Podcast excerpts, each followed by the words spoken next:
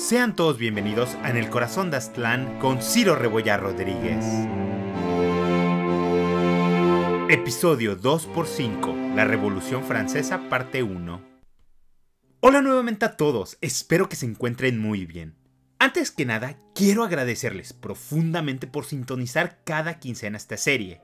Realmente me llena de orgullo y felicidad saber que tengo una audiencia tan afectuosa y emocionada por escuchar cada capítulo de este podcast.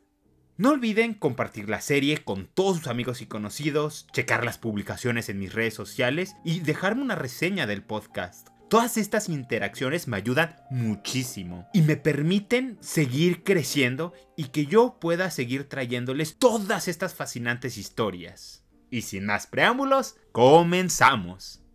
En el capítulo anterior entramos de lleno a las reformas que los Borbones introdujeron a su administración real, y en particular a las que Carlos III implementó en el Nuevo Mundo.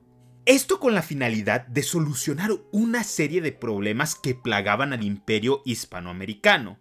En ese sentido, analizamos las causas y efectos de estas políticas públicas y en especial el resentimiento que se fue acumulando entre diversos estratos de la sociedad novohispana. Estas reformas verdaderamente fueron un shock al sistema de dominación español. Sin embargo, no serían por sí mismas lo que desatarían las guerras de independencia americanas.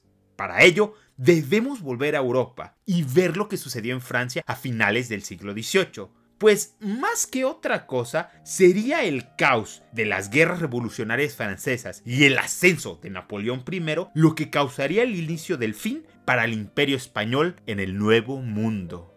Como advertencia, la Revolución Francesa es por sí misma un tema que nos tomaría toda una temporada desmenuzar, y sus consecuencias, especialmente la propagación de sus ideales, realmente transformaron el curso de la historia. Por ello, solo me centraré en los eventos más importantes, omitiendo varios detalles, pues lo que busco es explicar el contexto mundial y político que propició y marcó el rumbo de la Guerra de Independencia de México.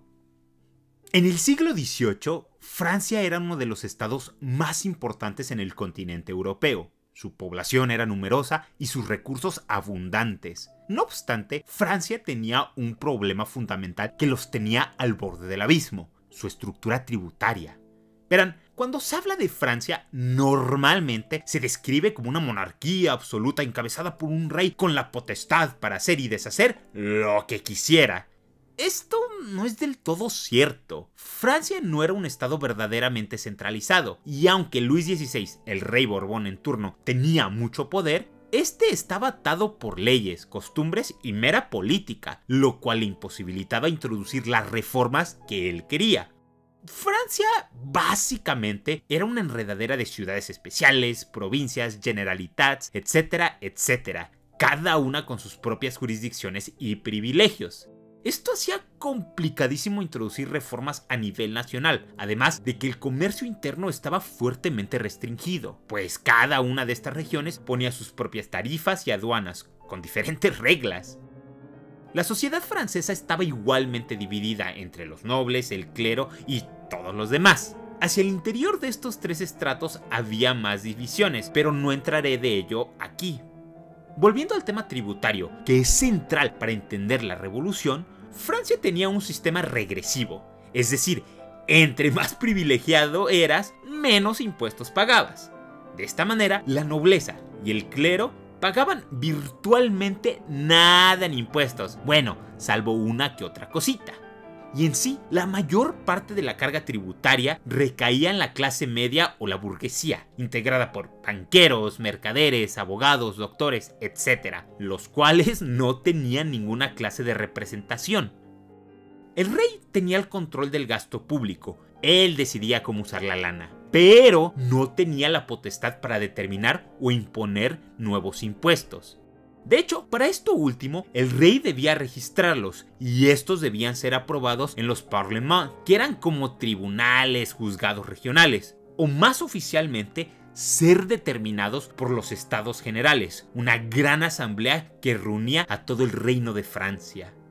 Ahora bien, como mencioné anteriormente, aquellos que tenían la mayor parte de la riqueza nacional no pagaban los impuestos, por lo cual Francia estaba en un permanente déficit que se iba agravando. Dos eventos empeorarían exponencialmente la situación. Primero, Francia sería vapuleada en la Guerra de los Siete Años. Aquel conflicto vació las arcas nacionales y provocó la pérdida de todos sus territorios en Norteamérica. El segundo evento fue la Guerra de Independencia estadounidense.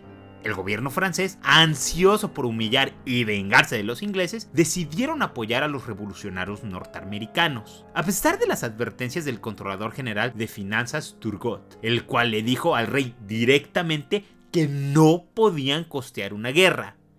El rey lo despidió por esta opinión, pero su predicción fue correcta. Los préstamos necesarios para financiar el conflicto fueron devastadores. Para 1788, la deuda había ascendido a la exuberante cantidad de 4.500 millones de libras. Luis XVI no era un idiota, al menos no del todo. Él sabía que la situación no podía continuar así, por lo que a través de distintos ministros intentó reformar el sistema. Desafortunadamente para él, a lo largo de los años, todos los intentos fracasaron por diversas razones, y para 1789 la mitad del presupuesto público era utilizado simplemente para pagar la deuda nacional acumulada en todos estos años. Complementando esta crisis financiera, el clima decidió darle un uppercut a la agricultura francesa, causando hambruna y precios altísimos en toda clase de alimentos.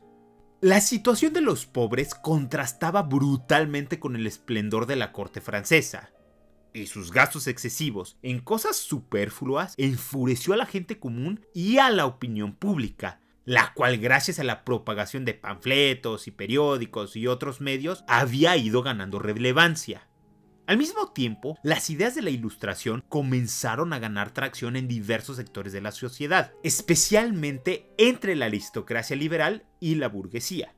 De particular interés para nosotros, pues muchas de estas mismas ideas inspirarían a los revolucionarios mexicanos de 1810 estaban las afirmaciones de Rousseau, el cual argumentaba que existía una voluntad general que debía ser escuchada, también estaban las ideas de Voltaire, el cual argumentaba que la Iglesia Católica como institución era ilegítima y parasítica, y por último estaba Montesquieu, el cual abocaba por una separación y balance de poderes en cualquier nación y que cada país debía buscar el sistema que mejor se adaptara a sus costumbres, tradiciones y temperamento.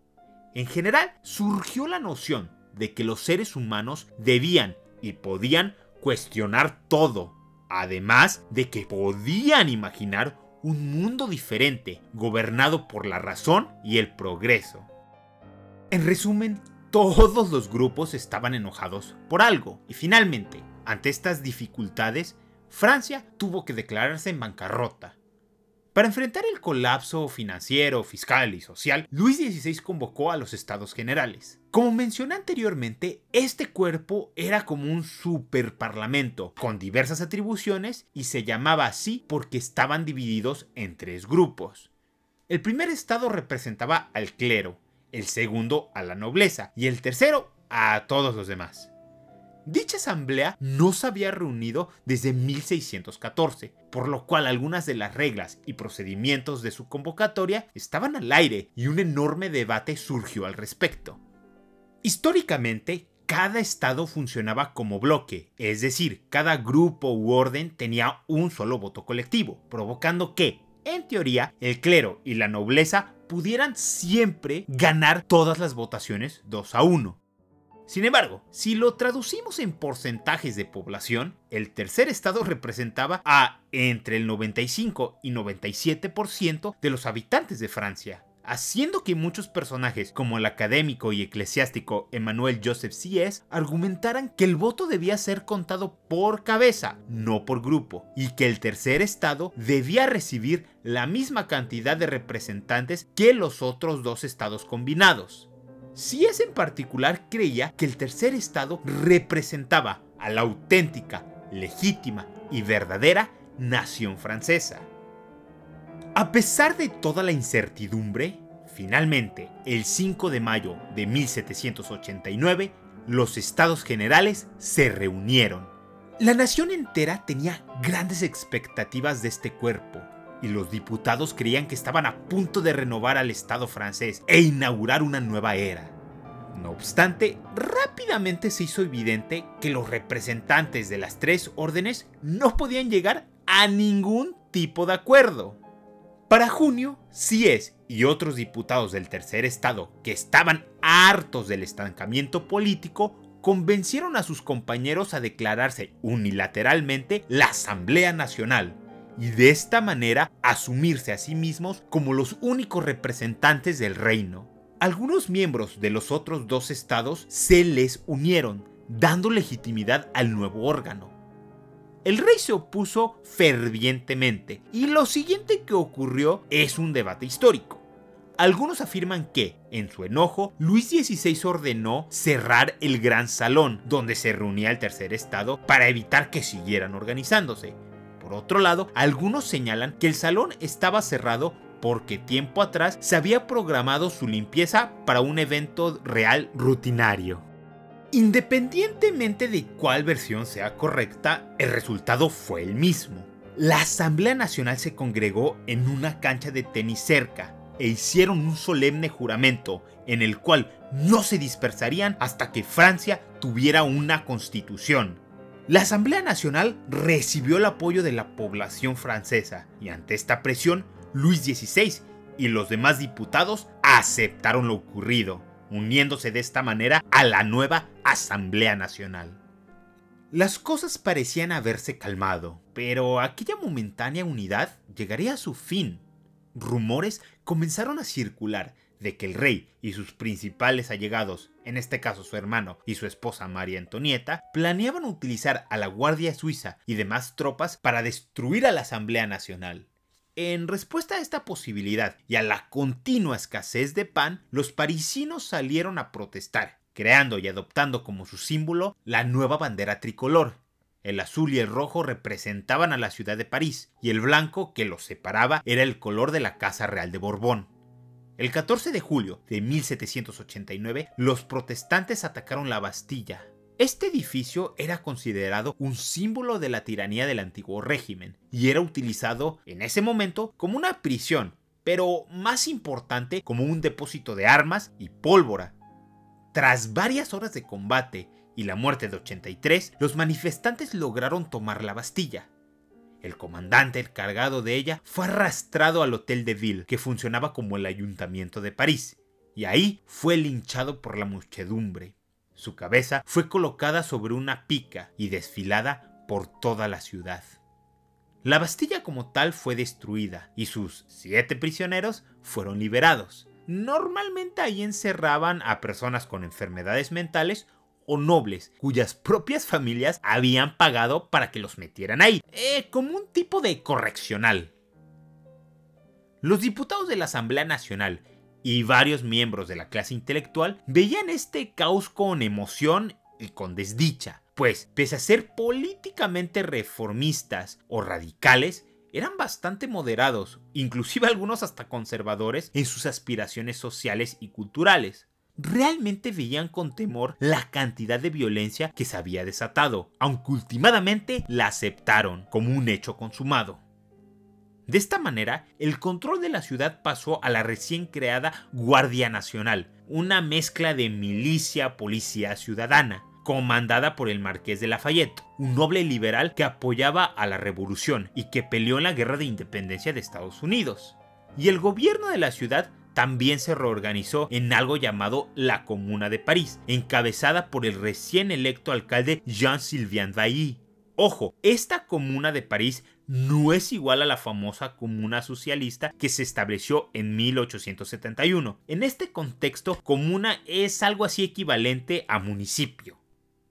Con este fervor revolucionario, la Asamblea Nacional pasó los decretos de agosto, una serie de 18 documentos que buscaban destruir al antiguo régimen mediante la abolición de los derechos señoriales, el feudalismo y los privilegios de la nobleza. Este momentum revolucionario se manifestó en uno de los documentos fundamentales de la Revolución Francesa, la Declaración de los Derechos del Hombre y del Ciudadano. Este documento, aprobado el 26 de agosto de 1789, establece en su primer artículo que los hombres nacen y permanecen libres e iguales en derechos. De igual forma, la declaración reconoce el derecho a la seguridad y propiedad privada, además de la libertad de expresión, prensa y conciencia. Esta libertad de prensa particularmente es rápidamente utilizada por toda clase de facciones políticas. Sin embargo, sería Jean-Paul Marat y su periódico El Amigo del Pueblo quienes mejor capitalizarían estos derechos. Marat es un personaje interesantísimo, pero en general lo que deben saber de él es que era un provocador profesional y utilizaba su publicación como un vehículo de su odio a un extremo casi caricaturesco. Su paranoia era violenta y exigía la purga de todos los, entre comillas, enemigos de la patria. En paralelo a esta agitación en las calles, la Asamblea Nacional continuaba en su construcción de la Constitución. Como se podrán imaginar, cada pieza de contenido era ferozmente debatida. Algunos querían un parlamento bicameral como el inglés, otros que solo tuviera una sola cámara, algunos querían que el rey pudiera vetar cualquier ley, otros que ninguna, y otra parte que solo tuviera un veto provisional. Estos debates continuarían por meses y no sería hasta mediados de 1790 que la constitución de esta nueva monarquía constitucional estaría lista. Volviendo a las calles, en septiembre los reyes de Francia decidieron tener un banquete en honor al regimiento de Flandes que había llegado de la frontera para reforzar la seguridad de la monarquía y de la ciudad. Rápidamente comenzaron a esparcirse dos rumores. El primero es que en la fiesta, la bandera tricolor, símbolo de la revolución, había sido destrozada y mancillada. El segundo es que María Antonieta estaba acaparando y escondiendo grano en el Palacio de Versalles. Este último rumor inflamó particularmente a las mujeres de París, las cuales estaban sufriendo la escasez de alimento y un empeoramiento de la situación económica general. Esto nos trae a un punto muy importante. Para muchos franceses, la revolución no se trataba sobre conceptos abstractos de libertad o ideales filosóficos, sino sobre la falta de alimento y sobre un sistema socioeconómico que castigaba fuertemente a los que menos tenían. El 5 de octubre de 1789, muchas amas de casa lideraron una marcha sobre Versalles. Estas iban armadas y listas para luchar. Inmediatamente muchos se les unieron y casi 20.000 manifestantes rodearon el Palacio Real. En la madrugada del 6, la muchedumbre enfurecida atacó el palacio y casi linchan a la pareja real. No obstante, la intervención de la Guardia Nacional y la aceptación de Luis XVI de mudarse a París para estar más cerca de su pueblo tranquilizó la situación.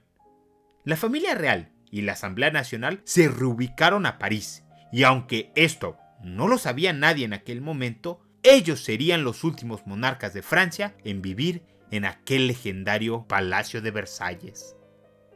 En el siguiente capítulo, la situación en Francia seguirá entrando en una espiral de paranoia, violencia y agitación política. Y como Saturno, la revolución comenzará a devorar sus propios hijos.